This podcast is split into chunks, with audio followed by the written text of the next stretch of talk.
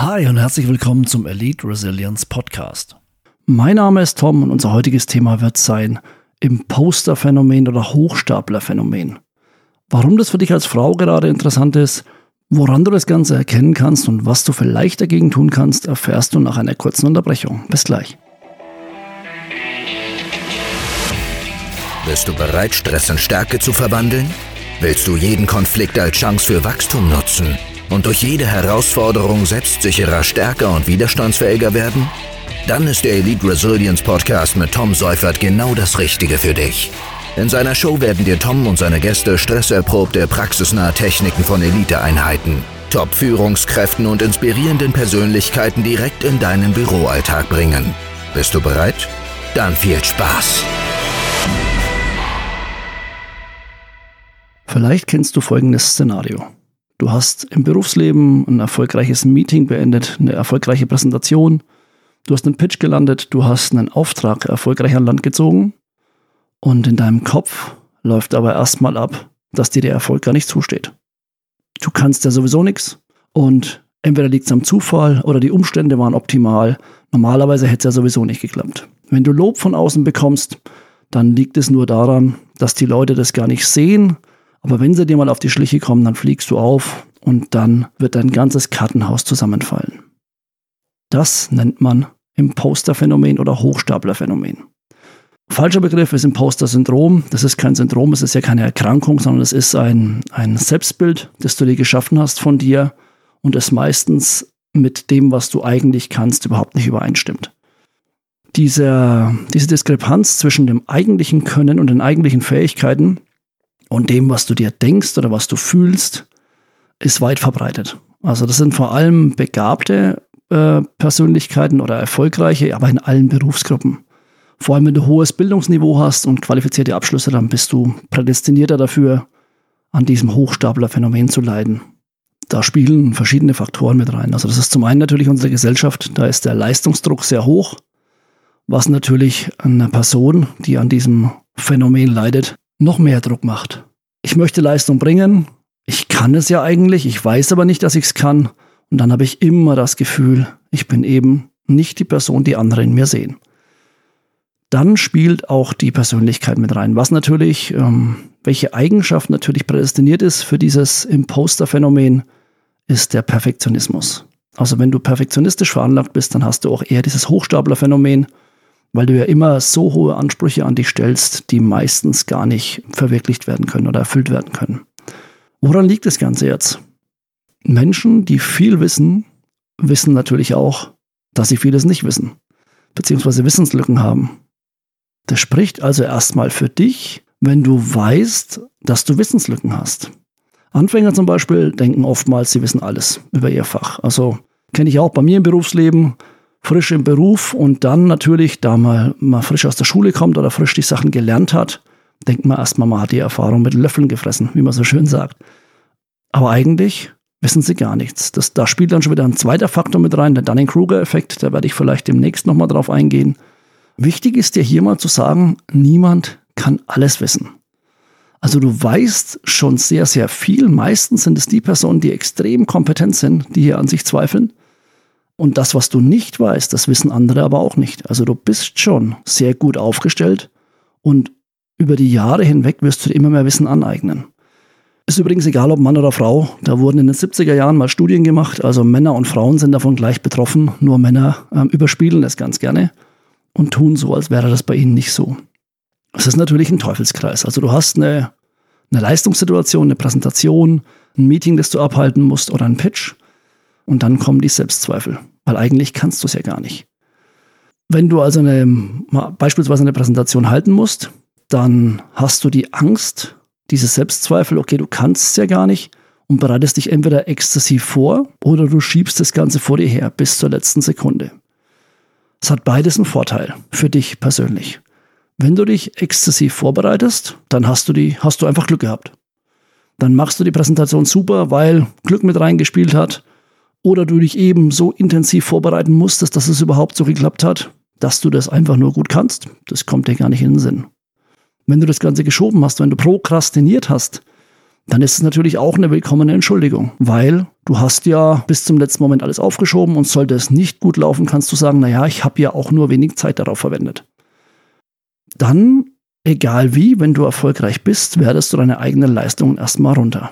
Und was ist, wenn du was super gemacht hast und fühlst aber innerlich, dass du es nicht gut gemacht hast? Du hast wieder negative Gefühle. Und das kann sich natürlich hochschaukeln über die Dauer hin zu Angst, zu Stress, zu Selbstzweifeln, im schlimmsten Fall natürlich auch zu Burnout, gerade in Kombination mit dem Perfektionismus, emotionale Erschöpfung oder, was ganz oft auch vorkommt, ist, dass man sich für die guten Leistungen schämt. Warum? Weil man sie ja nicht verdient hat. Man kann es ja eigentlich nicht. Also du siehst, das ist wirklich ein Teufelskreis und da rauszukommen ist natürlich super wichtig. Was natürlich auch mit reinspielt für dich jetzt im Berufsleben, du hast weniger Risikobereitschaft in deiner Karriere. Warum? Du hältst dich ja für unqualifiziert und dadurch wirst du auch keine Führungsaufgaben übernehmen wollen. Was auch zur Folge hat durch dieses Phänomen, was das noch zur Folge hat, ist, dass du natürlich auch weniger Gehalt verhandeln wirst, weil du siehst ja deine Leistungen nicht, du siehst deine Fähigkeiten nicht also kannst du ja auch nicht mehr Geld dafür verlangen, weil du kannst ja nicht. Du brauchst unbedingt hier Möglichkeiten, da rauszukommen. Also welche Möglichkeiten gibt's, um hier auszusteigen und diese Gefühle in den Griff zu bekommen oder zu überwinden im Optimalfall? Was da sehr gut helfen kann, und das sind alles nur Optionen, das sind keine hundertprozentigen, äh, hundertprozentig sicheren Verhaltensweisen oder Möglichkeiten. Was dir aber helfen kann, ist, wenn du die schriftlichen Erfolge mal festhältst, dir mal aufschreibst was du im Laufe der Jahre schon für Erfolge hattest. Was hast du schon gut gemacht? Was hast du für Erfolge? Wo warst du, wo hast du ein positives Feedback bekommen? Was hast du schon alles erreicht? Ganz oft gerät es nämlich aus dem Blick, dass man schon sehr viel erreicht hat, sehr viel gemacht hat, sehr viel positives Feedback bekommen hat und dass man eigentlich schon ein super Standing hat, weil man ja immer nur den Moment sieht. Aktuell war dieses, war dieses Projekt, war diese Präsentation und die Präsentation war nur gut, weil XY eingetreten ist und nicht, weil du so gut bist. Wenn du aber natürlich mal siehst, dass du das Ganze schon 10, 20 oder 50 Mal gemacht hast und immer wieder das gleiche Feedback bekommen hast, dann wird dir oftmals auch klarer, dass du wirklich diese Fähigkeiten hast und dass du das verdient hast, was du als Feedback bekommst und dich nicht so klein redest. Das ist jetzt zum Beispiel was, was Frauen sehr gern machen, habe ich in einer anderen Podcast-Folge auch schon mal gesagt. Frauen neigen ja eh dazu, und ich weiß, ich verallgemeine, aber es ist ja wirklich so, durch Studien erwiesen, Frauen neigen dazu, ihre Fähigkeiten, ihre Kompetenzen zu unterschätzen und nicht zu überschätzen. Und das in Kombination mit diesem Hochstaplerphänomen passt natürlich optimal zusammen. Was du in dem Zusammenhang auch machen kannst, was dir hilft, ist mal einen Schritt zurückzutreten. Also wenn du in so einer Situation bist, dass du mal einen Schritt zurückgehst und mal das Gesamtbild betrachtest. Du hast eine kognitive Verzerrung, also du nimmst es komplett falsch wahr oder verzerrt wahr und dann darfst du dir mal die Gedanken machen, welche Fakten sprechen denn dafür, dass du es verdient hast.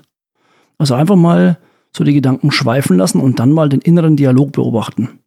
Mal schauen, was da innerlich so abläuft, wie du mit dir sprichst, was da für Gedanken hochkommen. Das ist eine Option. Was auch hilft, wenn du einen guten Freund oder eine Freundin bittest, dass sie mal oder er mal die eigenen Leistungen runterspielt. Und du darfst mal die Position übernehmen, diese äh, diese Leistungen zu loben. Und dann schaust du mal, welche von diesen Faktoren du vielleicht für dich anwenden kannst oder wendest einfach diese Aussagen mal für deine Leistungen an.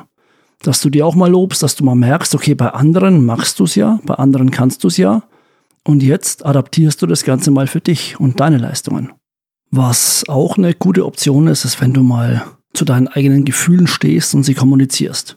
Also bei Freunden, bei guten Arbeitskollegen beispielsweise, und dann mal hörst, was die so sagen. Hör mal deren Sicht an, schau mal, was die für ein Bild von deinen Leistungen haben und von deinem Wert. Und das ist auch oftmals so ein erhellender Aha-Moment, weil Mann, also Mann, Frau, äh, alle neigen ja dazu, da so eine Mauer aufzubauen, aus Angst davor entdeckt zu werden. Und sobald du offen zu deinen Gefühlen stehst und damit umgehst und es kommunizierst, natürlich, wie gesagt, in einem, in einem guten Umfeld mit Menschen, die es gut mit dir meinen, dann sind oftmals so Aha-Momente dabei, wo du mal merkst, hey, Moment mal, ich habe ja wirklich gute Leistungen gebracht, ich habe ja wirklich gute Kompetenzen und ich habe ja einen hohen Wert auch für die Firma. Also das kann dir sehr gut helfen. Das nächste ist, auch die eigenen Erfolge zu feiern. Also mal darauf achten, Wie reagierst du auf Lob? Das habe ich vorhin schon mal mit dem Schritt zurücktreten gesagt. Wie reagierst du drauf? Weil oftmals übergehst du das Ganze. Du bekommst Lob von außen und man übergeht das Ganze dann auch. Das heißt, schon mal, wie du mit dir sprichst und versuch mal positiver mit dir selbst zu sprechen und dich auch mal selbst zu loben. Ich habe es vorhin gesagt mit diesem Tagebuch, mit diesen schriftlichen Erfolgen, die du festhalten sollst. Aber auch wenn du mal schriftliches positives Feedback bekommst, irgendwelche E-Mails oder irgendwelche Rezensionen, dann heb die auf, heb das positive Feedback auf. Das hilft dir auch wieder, wenn du wieder mal an dir selbst zweifelst. Was auch ein Faktor ist, du musst das Ganze oder darfst das Ganze auch akzeptieren. Warum? Also selbst wenn du es jetzt damit einigermaßen in den Griff bekommst, du kommst damit klar, du weißt, du hast dieses Imposter-Phänomen oder Hochstapler-Phänomen und du hast es bei deinem derzeitigen Beruf geschafft, das möglichst so zu handeln, dass du klar damit kommst. Dann kann es sein, dass das wieder hochkommt, sobald du ein neues Umfeld hast oder einen, neuen Beruf. Also es kann sein, wenn du aufsteigst, es kann sein, wenn du die Firma wechselst, dass das wieder hochkommt. Dann reflektier dich mal, nimm das Ganze an und schau auch da wieder, dass du damit umgehen kannst. Achte auf die inneren Dialoge und sag dir auch mal selber Stopp, Moment mal und dann äh, erinnere dich an die Sachen, die du gemacht hast mit diesen schriftlichen Erfolgen, mit den Sachen, die du abgespeichert hast und so weiter und so fort. Also das kann schon passieren, dass das halt immer während der Prozess ist aber wichtig ist ja in der aktuellen Situation, dass du es da zumindest erstmal einigermaßen in den Griff bekommst und damit besser zurechtkommst.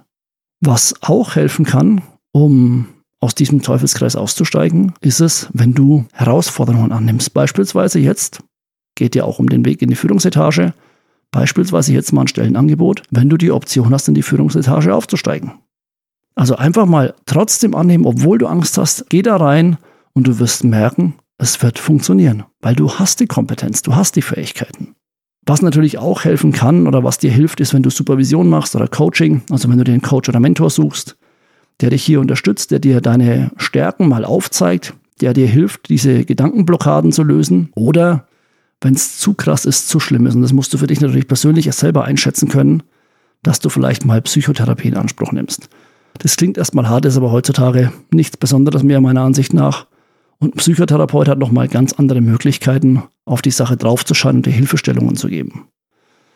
Was du machen kannst, wenn du jemanden kennst, der an diesem Hochstaplerphänomen, Imposterphänomen leidet, ist, die Person mal zu informieren, dass es das überhaupt gibt. Oftmals ist schon allein das Wissen eine Entlastung für, den, für das eigene Denken und für das eigene Handeln. Also wenn du das Ganze benannt hast, dann hilft es schon mal deinem Gegenüber. Und was auch wichtig ist, die Person muss wissen, dass sie nicht alleine ist, weil wie gesagt, das ist ja weit verbreitet. Das posaunt natürlich niemand raus, macht ja auch gar keinen Sinn, aber es gibt viele Leidensgenossinnen und Leidensgenossen, die eben da die gleichen Herausforderungen haben. Also das kann ganz oft helfen. Also nochmal, schreib dir die schriftlichen Erfolge auf, also schreib dir auf, was du für Erfolge hattest, so macht es mehr Sinn, dass du für dich mal einen Überblick hast, dann tritt mal einen Schritt zurück, schau dir das Gesamtbild mal an, schau mal, wo da die kognitive Verzerrung ist, welche Fakten dafür sprechen, dass du es verdient hast. Beachte deinen inneren Dialog und frag mal einen Freund oder eine Freundin, dass die mal ihre Leistungen schlecht macht und du übernimmst mal die Rolle des positiven Bestärkers. Dann steh zu deinen Gefühlen, kommuniziere das Ganze mal. Schau, dass du dir mal die Sicht deiner Freunde und Bekannten und Wohlgesinnten, deines wohlgesinnten Umfelds anhörst Feier deine eigenen Erfolge, sprich positiv mit dir selbst, lob dich auch mal selbst und speichere positives Feedback, das du in schriftlicher Form hast, auch mal ab. Akzeptier's, dass du das Ganze hast. Denk dran, bei einem anderen Umfeld kann das Ganze wieder auftauchen. Reflektiere, nimm's an und schau, wie du damit umgehen kannst im Optimalfall. Dann nimm mal Herausforderungen an, trotz deiner Ängste.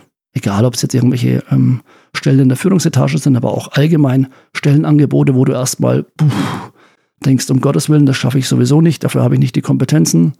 Oder auch wenn es Ausbildungsangebote gibt, wo du dich weiterbilden kannst und sagst, ah oh, nee, dann merken die dort vielleicht, dass ich es nicht kann. Spring über deinen Schatten, mach's einfach mal. Du kannst wenig verlieren, aber viel gewinnen für dich. Und wenn du das erstmal erkannt hast, dann ist natürlich dein Potenzial wesentlich höher. Du hast wesentlich bessere Chancen und ein ganz anderes Auftreten. Meine Frage, kennst du jemanden, der sich so verhält? Oder hast du dich vielleicht selbst wiedergefunden bei der Aussage? Wenn ja, kannst du mir gerne mal schreiben, wie so deine Erfahrungen sind. Mich würde es mal interessieren. Ich habe in meinem näheren Umfeld auch einige, die an diesem Phänomen leiden. Es ist immer wieder faszinierend, das zu sehen, wenn man merkt, was die für eine Kompetenz haben und was sie aber innerlich denken, wie inkompetent sie sind. Das ist hart zu sehen und es ist schwer ranzukommen, aber durch die Tipps, die ich gegeben habe, also einfach mal zu informieren, oder auch die Tatsache, dass es einfach mehrere Menschen gibt, die darunter leiden, hat denen schon geholfen. Und dann kannst du auch gemeinsam mit denen mal ein bisschen so die Erfolge aufzählen, denen dabei helfen zu erkennen, wo sie eigentlich stehen, was sie eigentlich können. Oder wie gesagt, dir selbst auch Hilfe holen. Ich hoffe, die Folge hat dir gefallen. Vielen Dank fürs Zuhören. Falls du den Podcast nicht schon abonniert hast, denk dran, Podcast abonnieren. Mach's gut, bleib gesund und bis zur nächsten Folge. Ciao.